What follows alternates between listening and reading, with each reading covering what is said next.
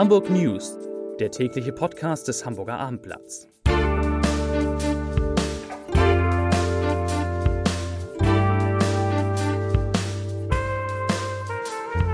Herzlich willkommen. Mein Name ist Lars Heider und ich habe heute den Spitzenkandidaten der Hamburger CDU für die Bürgerschaftswahl, Markus Weinberg, bei mir im Studio zu Gast. Wir sprechen unter anderem über die autofreie Innenstadt und wollen die Frage klären, mit wem sich denn der Herr Weinberg besser versteht, mit den Grünen oder mit der SPD. Außerdem geht es um die Frage, ob der HSV nun nach jedem Zweitligasieg mit einem juristischen Nachspiel rechnen muss. Es sieht leider so aus. Wir haben ein paar gute neue Tipps zum Thema Mülltrennung und wir sprechen über einen Topmanager, der sehr, sehr gern S-Bahn fährt. Zunächst aber, wie immer, drei Nachrichten in aller Kürze. Nachricht Nummer eins. Trauer bei Hagenbeck. Das Leopardenweibchen Moor ist an Nierenversagen gestorben. Es wurde nur sieben Jahre alt. Nachricht Nummer zwei. In Pinneberg ist ein 24 Jahre alter Mann bei einem Sturz mit einem E-Scooter lebensgefährlich verletzt worden. Er schlug mit dem Kopf auf den Bordstein auf, nachdem er die Kontrolle über den E-Scooter verloren hatte. Und Nachricht Nummer drei.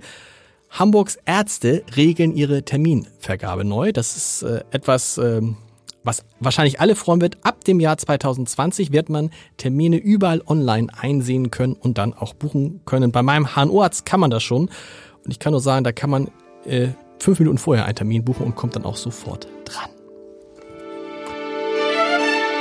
Ich freue mich sehr über meinen heutigen Studiogast. Kommt auch nicht alle Tage vorbei. Der Spitzenkandidat der CDU, der Hamburger CDU für die Bürgerschaftswahl, Markus Weinberg. Herzlich willkommen. Ja, vielen Dank. Die Premiere im äh, Podcaststudio. Es, ja. wird nicht das, es wird nicht das letzte Mal sein, das kann ich versprechen.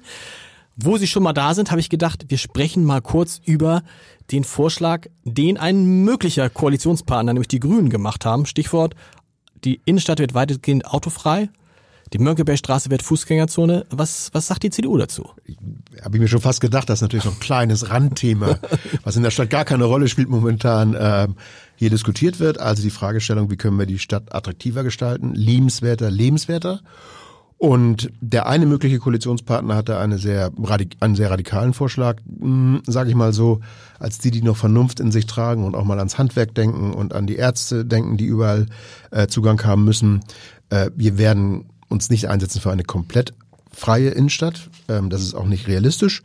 Ähm, aber ich finde spannend, wenn man mit Menschen spricht, die Hamburg erleben, die sagen, Mensch, ist doch toll hier zu flanieren, einzukaufen, übrigens auch Geld auszugeben in Hamburg. Mhm, nicht mhm. wichtig für den Handel, für den stationären Handel. Und deshalb ist auch unsere Position, dass wir sagen, ja, lass doch mal probieren, zwei, drei, vier äh, Straßenzüge, wie jetzt in der Innenstadt, wie in meinem Stadtteil Ottensen, wo man mal schaut, wie funktioniert das? Wie funktioniert das? Was, also wie, wie, wie, finden Sie das, diese, diese freien, von Autos also ich, freien Straßenzüge in der City? Also ich finde es spannend und ich glaube auch, das wird äh, seine Entwicklung und seinen Weg gehen, weil man sieht in anderen Städten und ich weiß, Kopenhagen nervt alle in Hamburg, wenn man dann wieder kommt mit Kopenhagen und was. Mich gar nicht. Ich finde hat. einfach, wenn Hamburg kann so viel von Kopenhagen lernen. Ähm, aber viele finden das bevor ja, Ich weiß nicht, ob Kopenhagen gerade in der Champions League spielt okay. äh, aktuell. Aber richtig ist tatsächlich, man, man müsste lernen, weil äh, die Innenstadt in Kopenhagen äh, hat sich verändert, die ist äh, wieder angenommen von den Menschen und wir, die Städte müssen den Menschen dienen. Wir müssen, wir leben hier. Und das heißt, wir müssen rausgehen. Wenn wir rausgehen, äh, dann brauchen wir auch Räume und Plätze und geben wir wieder den Menschen die Stadt zurück, dass sie flanieren können. Wir wollen oder müssen noch äh, äh, Mütter mit Kinderwagen sehen, Kinder sehen. In Kopenhagen übrigens hat sich die Anzahl der Menschen in der Innenstadt in den letzten Jahren vervierfacht. Klar. Weil die Leute wieder sagen, oh, da kann ich mal flanieren gehen, da kann ich mich ins Café setzen. Bis hin zu alten Leuten, die vielleicht auf dem Rollator angewiesen sind oder auf Rollstühle oder Stöcker. Für die ist natürlich einfacher, in so einer Fußgängerzone Mönckebergstraße äh, zu flanieren, als auf den doch sehr, sehr vollen Bürgersteigen. Ja, ähm, natürlich wäre der nächste Schritt dann auch zu überlegen, wie man in der Architektur, in der Stadtentwicklung das grüner gestaltet, äh, dass man Bäume pflanzt, äh, aber nur ein Punkt nochmal wichtig. Ähm, wir wollen da keinen drangsalieren mhm. und wir wollen auch keine Verbote aussprechen, sondern wir wollen uns das anschauen, wir wollen das auswerten. Das sind Modelle. Wir Ganz wichtig ist, dass die Gewerbetreibenden mit dabei sind, weil das sind diejenigen, die kleinen Unternehmen, äh, die Handwerker, die sagen, also bitte, äh, ich habe hier brauche auch eine gewisse Schutzfunktion. Deswegen wird es darauf ankommen, alle mitzunehmen, befristen und anschauen. Aber mein Gedankengang ist, und da mhm. glaube ich, werden sich Städte entwickeln. In Europa machen alle Metropolen, gehen diesen Weg ähm, langsam oder auch schneller, ähm, die, die Innenstädte in Teilen autofrei zu gestalten für die Menschen. Nicht nur Kopenhagen, Florenz, äh, Helsinki, ähm, das kann man sich gut anschauen. Deswegen finde ich es spannend und äh, für uns auch äh, begleitend äh, wichtig zu schauen, was passierte. Aber nicht so radikal wie die Grünen, weil da ist wieder der Bogen überspannt. Da sind wir dann doch etwas klüger und zurückhaltender. Haben Sie, haben Sie sich gefreut oder geärgert, dass die Grünen in ihrem Vorschlag auch etwas drin hatten, wo man sagte, ups, das habe ich doch schon mal anderswo gehört, das wurde damals belächelt. Die Idee, ein bisschen was auf der Binnenalster, auf der Ballindamm-Seite zu machen, vielleicht ein paar Pontons aufzustellen. Da haben, ich weiß gar nicht, ob die das erwähnt haben, die Grünen, dass die Idee ursprünglich ja eine CDU-Idee war. Ja, es wäre schön, aber gut, wir wissen ja, wer es, äh, wo kommt, wer hat's gemacht, Ja. nicht die Schweizer, sondern die CDU. Ähm, nein, das gehört aber auch zu dem Konzept der Attraktivitätssteigerung der Innenstadt. Zum einen, dass mehr Menschen in die Stadt kommen, um dort wieder zu leben, sich zu treffen, und zum anderen gehen wir doch mal um 21 Uhr in die Innenstadt, in diese tolle Stadt, Ja. die ist leer, die, es ist trist. Und die Idee der CDU war ja, dass man sagt, Mensch, wie beleben wir das denn? Wie schaffen wir wieder Attraktivität auch abends? Und zwar auch gerade, wir haben, wir haben die Alster, und wir haben die Elbe. Nutzen wir eigentlich die Elbe und die Alster, um das als, als Teil der Stadt wahrzunehmen? Also leben wir eigentlich an der Alster und an der Elbe? Und deswegen war es damals eine gute Idee, äh, dieses zu beleben mit dem Konzept, was ja auch äh, große Unterstützung fand. Dass die Grünen das jetzt übernommen haben, ist schon mal super. Sie müssen uns ja nicht immer erwähnen, wir wissen ja, wer es war und deswegen können wir mit einem Lächeln drüber wegschauen und werden dann, wenn es drauf ankommt, daran erinnern, dass es unsere Idee war. Sie als Spitzenkandidat, Ihnen wird immer nachgesagt, dass Sie so ein ganz tolles Verhältnis zu den Grünen, insbesondere zu Katharina Fegebank haben. Das liegt vielleicht auch an einer gewissen räumlichen Nähe. Aber jetzt, äh, wie ist es denn? Ist denn Ihr Verhältnis zu den Grünen wirklich so viel besser als zur SPD? Also ich äh, versuche meine Verhältnisse alle nett zu gestalten zu allen Menschen grundsätzlich. Gut, bei den Medien ist es ein bisschen schwierig, aber zumindest zu den politischen Parteien. Ähm, also ich habe mit den Grünen gut zusammengearbeitet in Altona. Wir haben da auch mal was entwickelt, was glaube ich auch gut war für Altona und für die Stadt. Äh, ich habe genauso mit Frau Leonard, die ich sehr schätze, äh, bei den Koalitionsverhandlungen in Berlin den Bereich Familienpolitik, Frauenpolitik äh, mit ausgehandelt. So ich deswegen äh, glaube ich, für mich ist es wichtig, dass wir als CDU uns positionieren. Also ähm, ich pflege gute Verhältnisse, ich bin auch ausgleichend, ich suche auch den Konsens, auch wenn man schnell in der Lage ist, dass man oder meint, man muss in der Lage sein, Opposition zu betreiben. Ich glaube, die Stadt will, äh, die wollen gemeinsame Lösungen haben. So und deswegen kommt es darauf an, dass man da auch Partner äh, versucht und auch mögliche Partner auch findet. Entscheidend wird aber sein, in Richtung Wahlkampf dann auch das CDU-Profil deutlich herauszuarbeiten. Denn wir stehen dafür klare Ansagen und ähm, wer denn nun Prinzessin, Prinz, König oder Königin ist, das schauen wir mal, wenn es soweit ist. Äh, aber wir sollten im demokratischen Spektrum immer verhandlungsbereit sein und gesprächsbereit sein. Vielen Dank.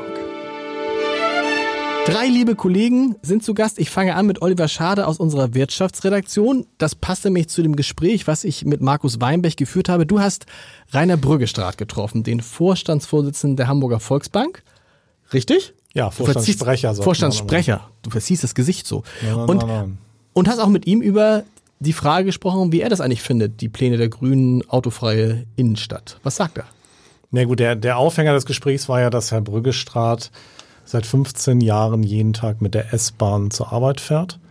Damit ist er ja eigentlich ein Unikat. Äh, Kein Fahrer, kein Auto. ja, er hat natürlich noch ein, er hat noch ein Auto, er hat auch ein Fahrrad, aber er fährt jeden Tag zur Arbeit mit der S-Bahn. Und er hat bei uns im Interview auch gesagt, er ist mittlerweile ein Befürworter einer autofreien Innenstadt. Ab 2021, 2022 kann er sich das gut vorstellen. Bis dahin sollten die Politiker möglichst dafür werben, dass es auch in der Bevölkerung gut ankommt. Warum ist er ein Befürworter der Innenstadt, weil, äh, der autofreien Innenstadt? Weil er kommt aus Harburg, das heißt, er fährt die S3, fast schon eine gefürchtete Linie, da gibt's immer wieder, du fährst sie auch. Warum sagt er trotzdem, es ist, Deshalb ist sie aber nicht gefürchtet, weil ich sie fahre. nein, aber weil es immer viel, viele Verspätungen gibt, viele Probleme Genau, mit der genau, S3. genau. Und trotzdem sagt er, es ist besser so zur Arbeit zu kommen als mit dem Auto.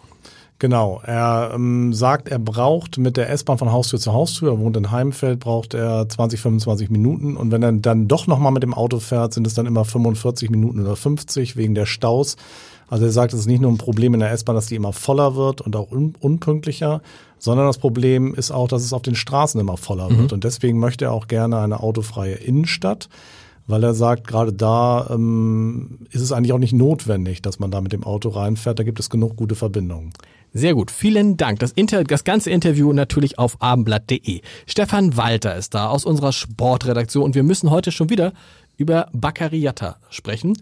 Nochmal für alle zur Erinnerung, Baccariata, Star vom HSV, Flüchtling aus Gambia und nun wird seit zwei, drei, drei Wochen, zwei Wochen, zwei Seit Wochen, zwei Wochen. drei- zwei, zwei Wochen, steht die Vermutung von der Sportbild formuliert im Raum, dass er geschummelt haben könnte bei seinem Alter und bei seinem Namen.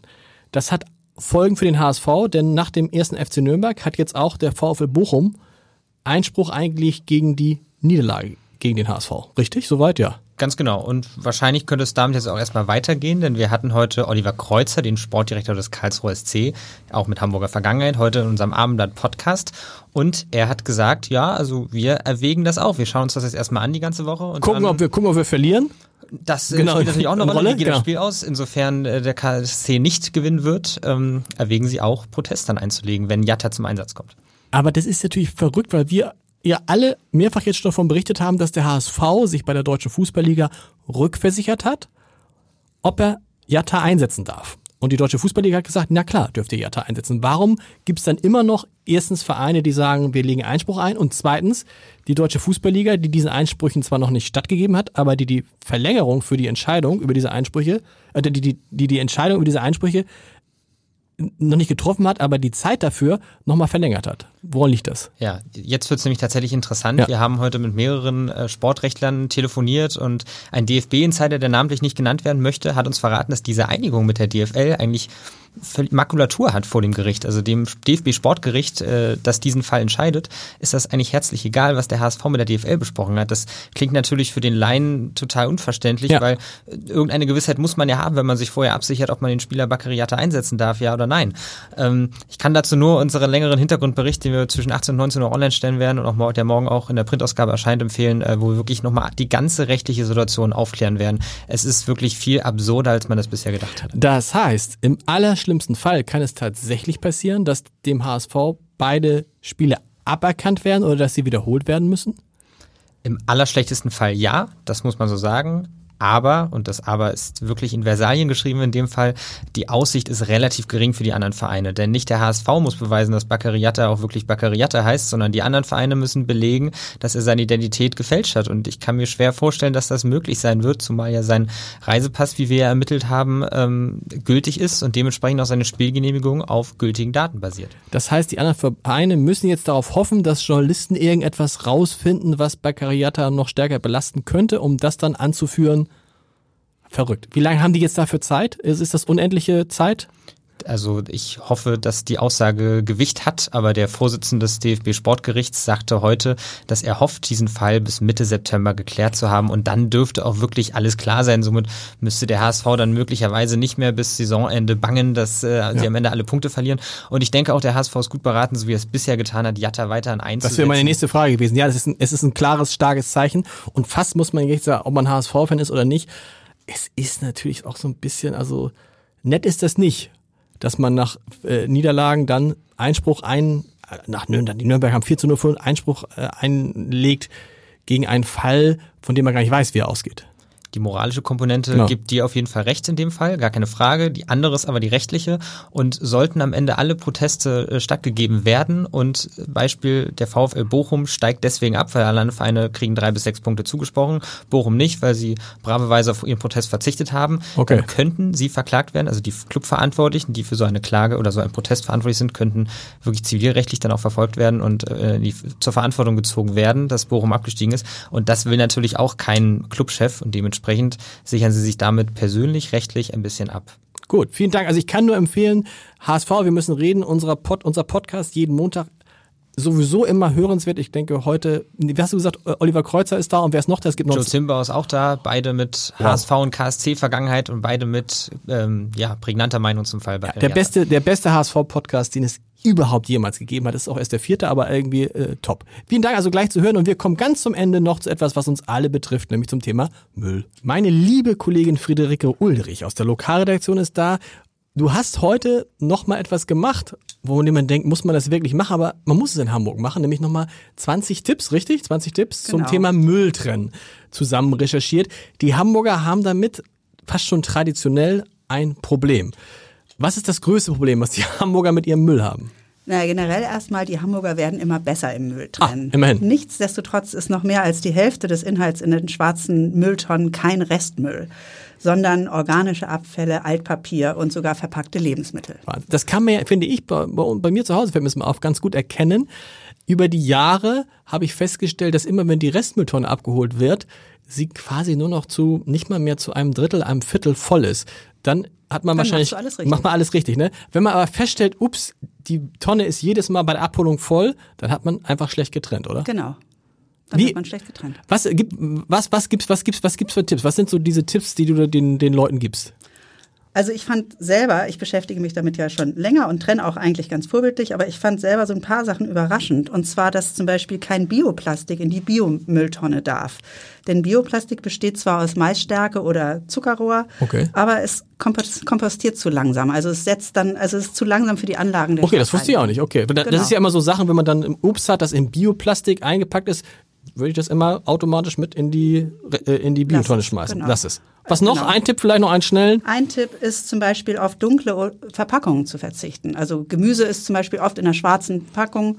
Das erkennen die Sensoren der Anlagen nicht und deswegen geht es dann als Rohstoff verloren. Also lieber helle Packungen, Verpackungen kaufen Oh. oder am besten frische Ware. Ja, und alle anderen Tipps auf abendblatt.de. Vielen Dank, Friederike. Und jetzt noch, wie immer, zum Ende ein Leserbrief der Woche. Ich hatte eine riesen Auswahl. Ich habe einen, einen, einen Kommentar geschrieben dazu, dass ich finde, Olaf Scholz ist ein guter Mann für die SPD-Spitze.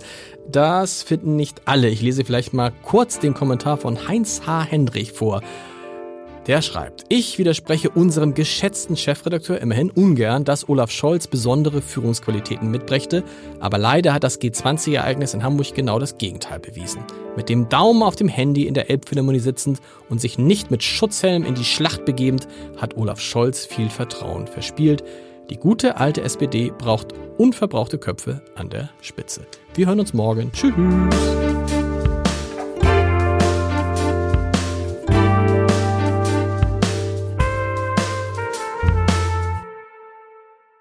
Weitere Podcasts vom Hamburger Abendblatt finden Sie auf abendblatt.de slash podcast.